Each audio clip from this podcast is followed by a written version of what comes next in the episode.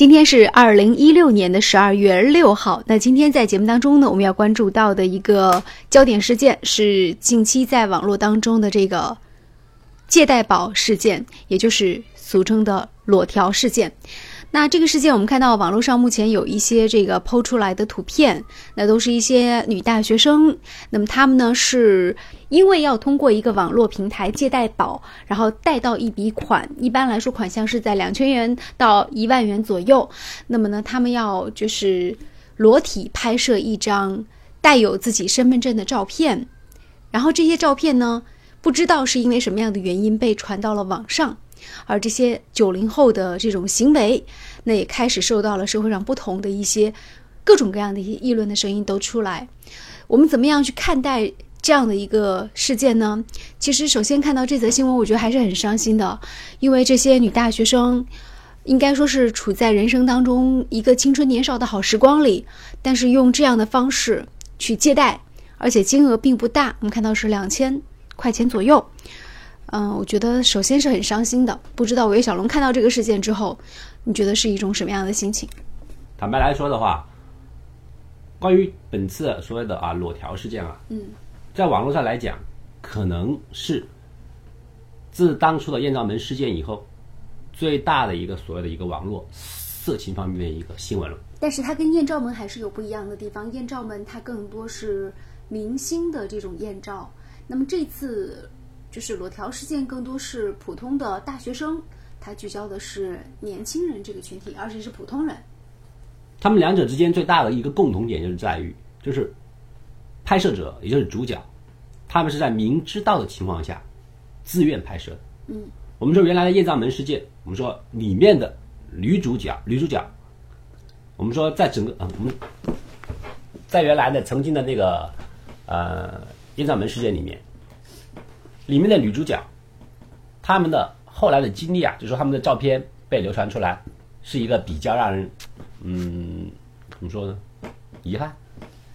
震惊。啊，对，的确是一个比较震惊的事情。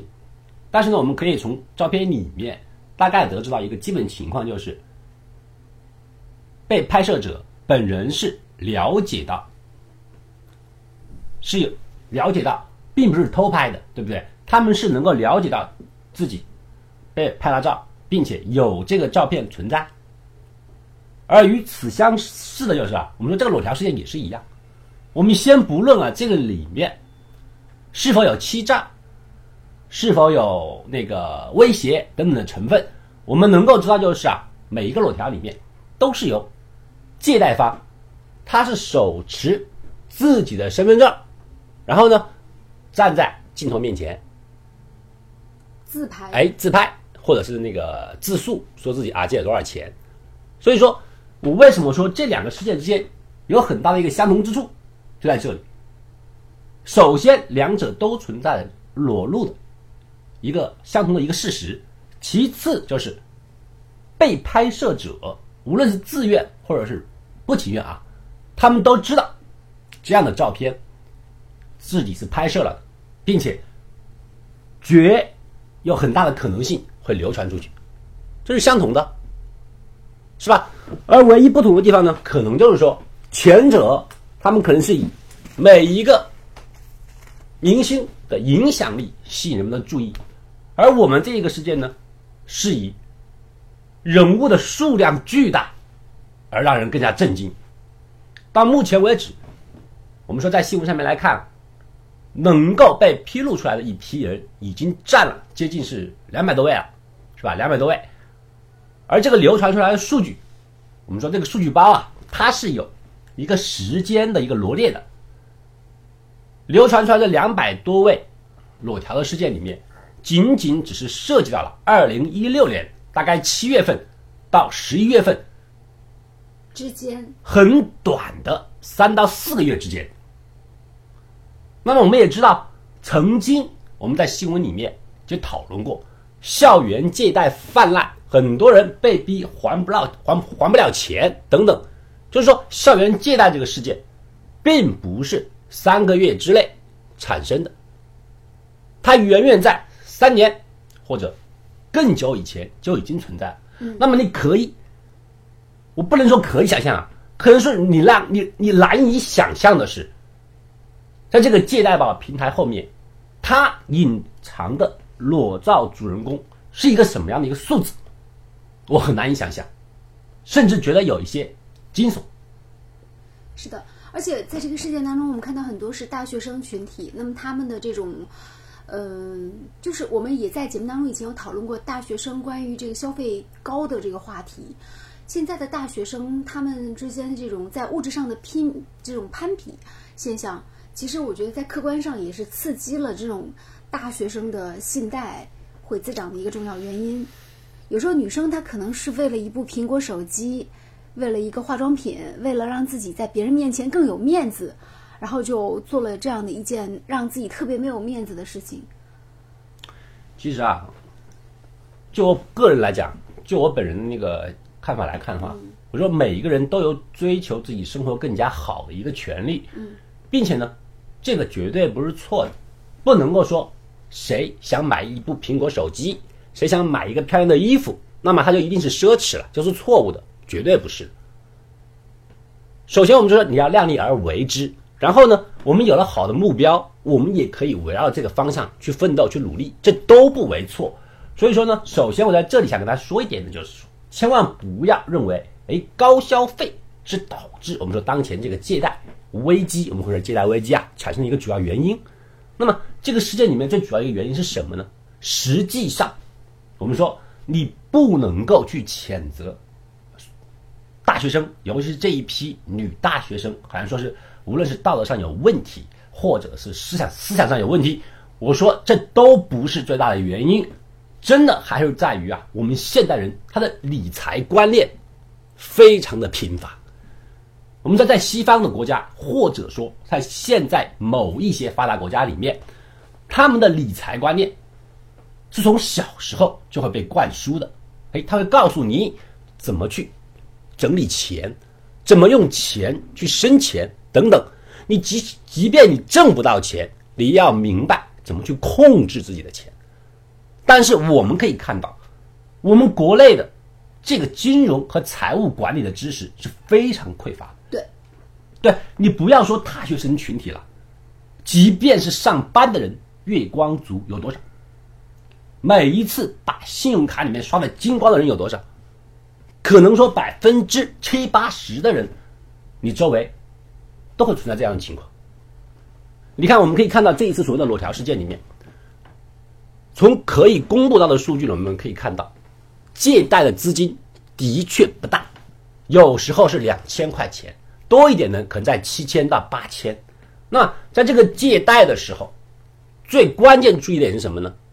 就是你在从事一个借贷活动的时候啊，人们会过多的跟你强调的是什么呢？就是利息。每个人也会下意识的觉得，就是我借了钱以后，利息不要太高，是吧？如果我们现在一个理财观念里面，我们会把更多的注意力集中在利息上面，但实际上，我想跟大家说的是，这是一个错误的，这是一个非常大的一个错误。比方说，我们以裸条事件里面某一个例子来给大家证明，某女士借两千块钱啊，承诺半个月之内就还，然后呢，利息是两百块。那么你会不会觉得，让我在半个月之内还两百块钱的利息，是否是可以做到的呢？当然可以做到。当然可以做到，因为我们这个时候的注意力在借钱的时候就放在了利息上面。可是你有没有想到过，你借回来的本金是要用作什么的？你不是去投资的，你是去消费的。实际上半个月之后，你还的可不是两百，而是两千两百。这就跟你原来预想到的已经是完全是一个不一样的事情。很多人在借贷的时候就会被这个利息，甚至说一口价的利息所欺骗、所欺诈。包括我们很多时候在信用卡分期的时候也是一样的。我们可以看到，很多人鼓励大家去信用卡分期，你即便分期十二个月或者是二十四个月，分期的利润都分期的利息、手续费都是很低的。你平摊下来，你每个月分期的利息可能就只有几十块钱，加起来两年可能一两百块钱。可是你刷出去的那些钱呢？那些钱不需要你还吗？这就是一个典型的理财观念上面一个重大失误。所以我们很多看裸条事件里面，大家看完以后就觉得很诧异，你借个两千块钱也还不了啊！你要想，他需要借的时候，正是他要用的时候。那么你还款的时间定的越短，实际上就使得你的偿还能力越小。你想的是，我借两千块钱，半个月怎么还不起呢？实际上，你现在已经落魄到需要去借两千块了。那么，在半个月的时间之内，你怎么能够还得起两千两百块呢？这是一个很典型的一个借贷陷阱。这就是一个很容易，这就是我们说当今这个裸条事件最大的一个问题所在。每个人都有花钱的时候，而且我们现在整个社会的风气啊，尤其是信用卡已经出现以后啊，借贷已经不等于说，就是说。不是一个不能被接受的行为了。所以我们在那个微信朋友圈还有一些网站看到有这样一个新闻，说就是推荐学生妹逾期，然后是就是信贷逾期了，所以是可以提供其他的这种工作和服务。这个也就是另外一种变相的还款方式，就是对女生下的一个另外的套。实际上，在整个我们说这个裸条事件里面呢，我们抛去掉他的所谓的。之前的犯罪成分我们不去谈的话，从整个财经方面来讲的话，甚至可以说是一个很非常厉害的一个营销的一个案例，跟我们原来屡禁不止的传销，它其实有异曲同工之处。我们说当时前几年的时候，传销我们说久打不散，甚至有成千上万的人前去传销，人们就会去想，为什么那么多人？智商这么差，实际上你真的是小看了传销。任何一个能够大规模行骗并且成功的事情，都有它的可取之处。传销最大的地方就是，首先它的起点很低，然后呢，它是由熟人带熟人、亲人带亲人、同事带朋友这样。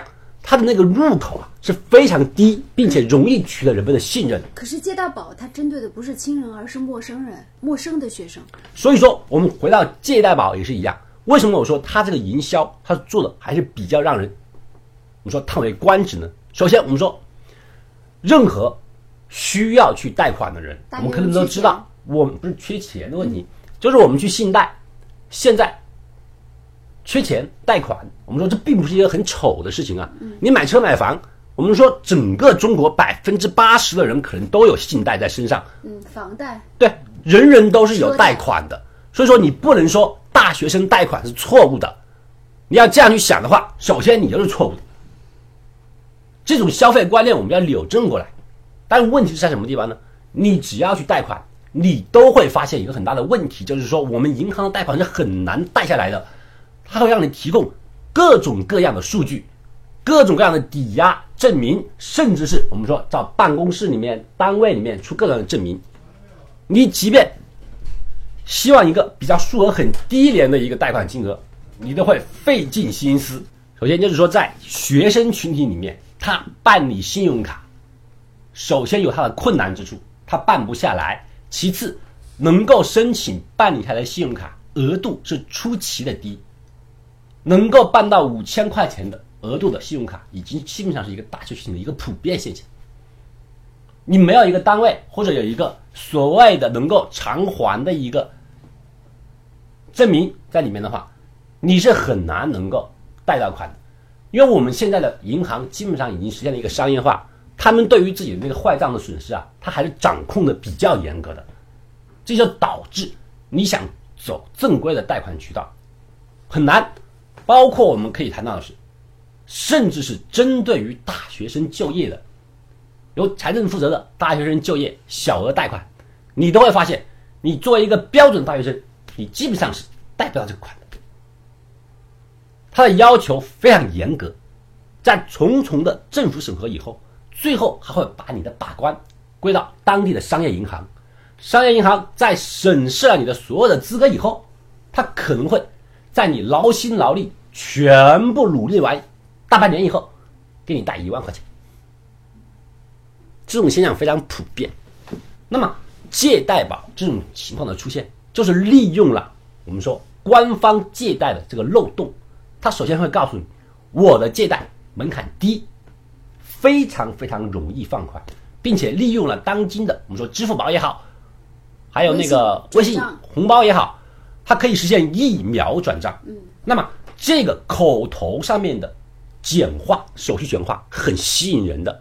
但他为什么看中的是大学生这个群体呢？大学生如果说还不起的话，他贷给他的话，他不是血本无归吗？那这个买卖就是这个问题奇怪，就问的非常好啊！为什么本次裸条事件里面基本上是裸女没见裸男？就是因为我们可以看到，这整个借贷基本上从最开始开始就是一个陷阱。那么这个陷阱就像我刚刚谈到的那个传销非常厉害。就他那个手段是很厉害，他的营销很厉害。首先，他把他的群体定位到了一个就是女性大学生，嗯，然后呢，利用他们需要借贷的这一个最基本的一个愿望。我们首先重申一下，它是一个很正确的一个愿望，我只是想借贷而已，仅仅是这样。然后呢，他给出任何一个骗子最擅长的手法就是什么呢？就是给予，我给予你，你想要钱，我给你，并且很简单。但是他这个里面，他就模仿到了一个银行里面的某一些情节，使得自己伪装专业性。他会要求你，就是说你必须通过审核。这个审核呢，就跟银行里面的贷款审核是一模一样的。我们谁都知道，你想去贷款，我们不能空着手进去贷款，你要准备资料，是吧？那么我这个里面借贷宝的审核，他就说我的资料是很简单，我不需要你的银行证明，什么都没有，是吧？我只用看你的学生证哎，看看你的身份证然后看看你的什么成绩单再发一下你的什么生活照。其实，如果稍微警惕一点的人，你就已经会发现了，这一些手段已经是在打探你的个人身份，实际上是已经是要掌控你的一个个人身份，是吧？他知道你姓甚名谁，住在什么地方，哎，离离离我后一步的那个操作是是远还是近？这已经是涉及到个人一个私人情况，然后呢，我为什么说它的营销比较厉害呢？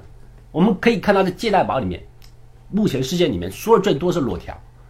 我们在流出来照片里面，我们可以看到，哎，很多说啊，年轻的女大学生，就是拿着自己的身份证，然后呢，我们说，呃，赤裸，然后呢，拍出照片。嗯。但是说是一段视频。对。然后就你当时看完以后，可能是很惊悚的，甚至觉得不可思议。但是呢？这恰恰就是我刚刚谈到的它营销的最神奇之处。他怎么样确为什么呢？大学生要脱衣服然后来拍这个视频？为什么说这正是他营销的，就是说他的厉害之处呢？就是实际上在拍摄的时候是没有第二个人存在的，这些视频里面都是由事主本人的一个自拍。正是因为有了这这个原因在里面，他在一个人为的操作上面呢。他减轻了受害者当时的那个恐惧心理。如果我们说你去拍小电影，周围有人围观，你可能都不敢这么做。但是对方呢，却用很简单的语言打破了你的一个心理防御。他说：“每一个银行借贷都是需要担保的。我们这个公司由于放款比较快，我不看你的房产。当然，你学生我们可能也没有房产，我不看你有没有车，有没有房。”但是呢，你也不能让我们银行受到一个损伤，你必须给予一个适当的一个抵押。那怎么抵押呢？这个时候我们可以看到，在目前为止我们揭露出来的一些事件里面，我们就知道借贷宝方他会以一个女性同胞的身份，你说可能就跟你去聊天然后告诉你我也是女生，我们整个公司的人都他妈是女生，然后呢，为了我们公司的盈利有了保障，那么呢，一个女孩子。什么比较重要呢？当你不能抵押房子、不能抵押车的时候，他说：“这样吧，你就拿着你的身份证拍张裸照给我，很简单，都是女生，有个什么呢？就像在澡堂里面洗个澡一样，半个月时间嘛，你到时候把钱拿到手了，我就把钱退给你，照片给你销毁了。所以说，他这种营销的手段是由浅入深，非常具有一个诱惑性。我们当你看到屏幕上裸条事件里面出现了各种各样的哦，拿着身份证。自拍裸体的大学生，你觉得不可思议？可你有没有想过，在实际运行当中、运营当中的时候，实际上，这些受害者他都是一个自拍行为，他就是听信了对方的种种诡辩行为之后啊，他们在没有第二的情况下，他的自拍，这种自拍的时候，他是想象不到事情的一个危害性的。团伙，你越是急于把钱用出去，你就越不可能在短期之内还上这笔钱，这是一个非常显而易见的一个道理。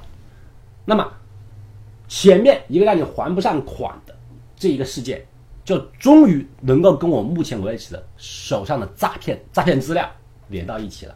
这个时候，我的整个真正的一个潜在业务就出来了，就是什么呢？就是当你逾期的时候，我对你怎么办？谁都知道欠债还钱。那么，当你逾期不能够还钱的时候，是你可能想到的是我没有抵押，你不还也没有办法。但是你现在是个人信息大量的已经流失了。当你真正还不起钱的时候，那么一个非常善良的借给你钱的一个公司，摇身一变就会变成一个非常厉害，将你逼得走投无路的一个人。他会告诉你，可以，你还不起钱非常简单，你拍的裸照，我将会给你贴到你们学校，然后贴到你身份证上面显示你们家的周围。你敢吗？哪一个女大学生听到这句话的时候不会吓得花容失色？很简单。那么遇到这种情况的时候，你能够做的事情只有两件：一件事情是妥协，另外一件事情就是反抗。但是反抗又被你所有对方捏在手里面的裸条所打击，并且他在每一个裸条的时候，都有时候会附带一段视频，会让你像练一个合同契约一样，阐明自己会对借款还不上负一切责任。后果自负。后果自负。他把前路给你堵上了，但是实际上我们说很多女生完全不明白，这样的所谓的合同是完全不成立的，并且在中国政府的保护之下的所谓的民间借贷，它的利息也不能够超过银行利息的大概四倍，过多的利息全部属于高利贷，你即便去报警，也是不用还上这笔钱的。但是在像这样的威胁里面，使得每一个走到这一步的女生，她不可能去反抗。那么剩下的呢，就是妥协。妥协，要么还不上钱，这笔钱呢就会利滚利，账滚账，两千变两万，两万变十万，成为一个重大的，就像一座大山一样压在你自己的身上。而另外一种方式呢，我们可以看到，到目前为止，在揭露的裸条事件里面，更多是什么？就是欠债，什么肉偿。这个肉偿是什么意思呢？我们今天也看到了，我们说一个新闻了。这个新闻里面说，借贷宝，就是那个借钱的人站出来说话了。他说：“我介绍的客人都是哎健康，并且是有钱的，我没有害他们。”这是什么意思呢？因为在借贷宝事件里面，目前为止在网络上流传出来的，除了照片以外，还有部分视频。这些视频里面呢，都会有一个括号，比方说某某某，哎，还不上钱，肉偿。就是说，当你还不上钱的时候呢，他借贷宝方就会跟你联系所谓的性服务，而服务的对方呢，那个男士呢，他不是借贷宝的人，而借贷宝呢，在外面去找的所谓的援助交际的人，他可能会给借贷宝支付一笔费用。就购买服务，购买服务一笔费用，然后呢，借贷宝去作为一个中介方，他去给你介绍各种所谓的在校在职的各种各样的女生。那么说到这里面，整个世界就已经比较清晰了。借贷宝的整个业务就是以撒鱼饵的方式，将所有咬上鱼饵的鱼钓起来，然后呢，威逼利诱，用你的身份证，用你的个人信息，然后用你的裸照，最后威胁你，最后成为一个卖淫的一个集团。那么这个事件，如果我们把它一点一点分析到现在这里的时候，我们会发现，这个事件真的是很可怕。这个可怕的地方就在于，无论当事者就那些女生是自愿或者是被或者是不情愿的情况下，但是他们却不知不觉当中沦为了一个庞大的卖淫集团的一员。在整个目前的一个我们说国度里面或者社会里面来看，是一个很不可想象的事情。它不仅严重的是打击了我们整个一个道德层次，而且呢，它还对于我们很多啊无辜的人，他们的一个正常的生活，完全是做了一个摧毁性的一个破灭。在目前，我们可以看到很多照片已经流传到网上面了，有清晰的面孔、清晰的身份证照片、家庭住址、学校，你可以想象到就是可能这一些，或者还有还看见他们父母的电话和联系方式。包括这一批人，甚至还有我们刚刚推测的，可能以前年度做过这些事情的人，他们内心此刻，清单，他们此刻的内心可以说是崩溃。基本上是崩溃而无助的。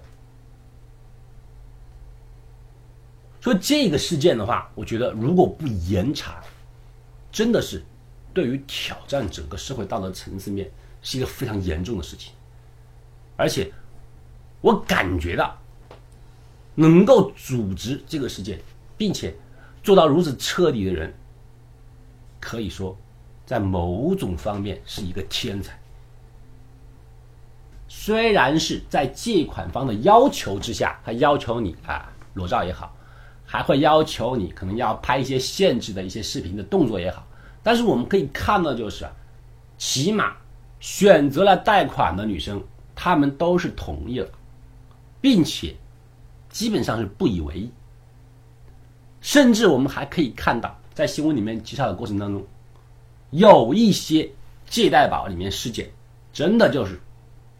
让主办方亏了本儿，有些人真的就不在意这个事儿，就是照片吧，就是视频吧，你拿去，反正我借的钱就不还，很多里面就注明没还，这个人没还，的的确确像你说的一样，这真的也能够从侧面理解出来一个，就是说我们当前可以反映出来，就是为什么在一个。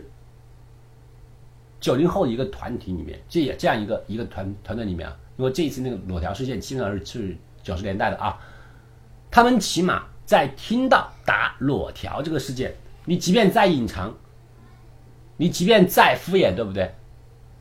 他们却没有抗拒，